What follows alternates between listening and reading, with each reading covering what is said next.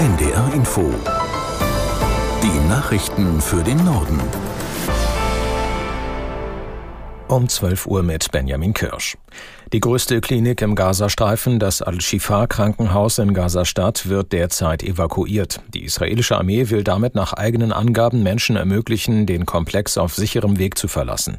Medizinisches Personal berichtet dagegen laut Medien, die Evakuierung sei vom Militär per Lautsprecher angeordnet worden. Aus der NDR Nachrichtenredaktion Mareike Markosch.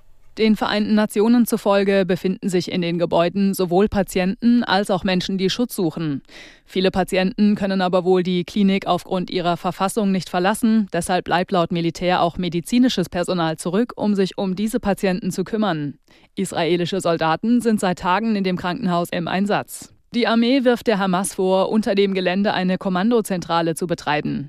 Gestern wurden Videos von angeblichen Tunneleingängen auf dem Klinikgelände veröffentlicht. Auch im südlichen Teil des Gazastreifens hat die israelische Armee offenbar ihre Angriffe verstärkt. Palästinensische Medien berichten von einem Luftschlag auf die Stadt Khan Yunis. Mindestens 26 Menschen sollen ums Leben gekommen sein.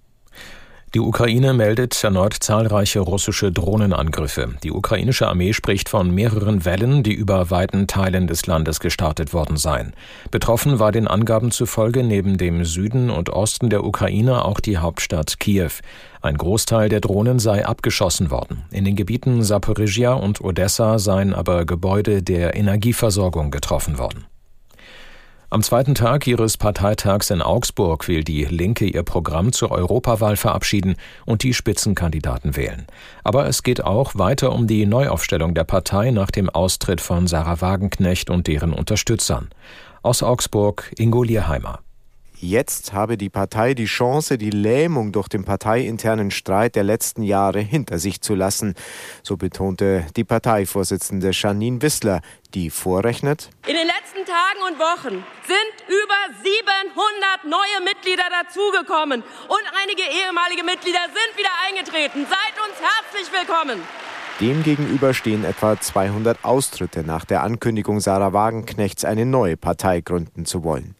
Die Verbliebenen stimmten in Augsburg mit großer Mehrheit für eine Resolution zum Krieg in Nahost, in der das Existenzrecht Israels betont und eine friedliche Zwei-Staaten-Lösung gefordert wird.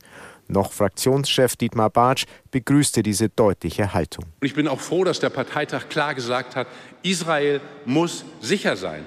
Bartsch und Wissler forderten höhere Steuern und Abgaben, mehr soziale Sicherheit. Die Deutsche Bahn hat die Urabstimmung der Gewerkschaft GDL über längere Streiks kritisiert. Diese Entscheidung zum jetzigen Zeitpunkt sei befremdlich und völlig irrational, sagte ein Unternehmenssprecher.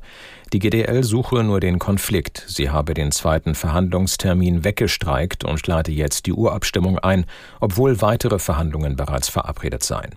Die GDL hatte kurz nach dem eintägigen Warnstreik ihre Mitglieder zur Urabstimmung über unbefristete Streiks bei der Bahn aufgerufen. Ein Lottospieler aus Niedersachsen hat den Euro-Jackpot geknackt. Er gewann mehr als 36,5 Millionen Euro. Das teilte die Westdeutsche Lotterie mit. Der Spieler habe mit seinen Zahlen genau richtig gelegen. Der Euro-Jackpot ist eine Lotterie, die staatliche Glücksspielunternehmen in 18 europäischen Ländern anbieten. Das waren die Nachrichten.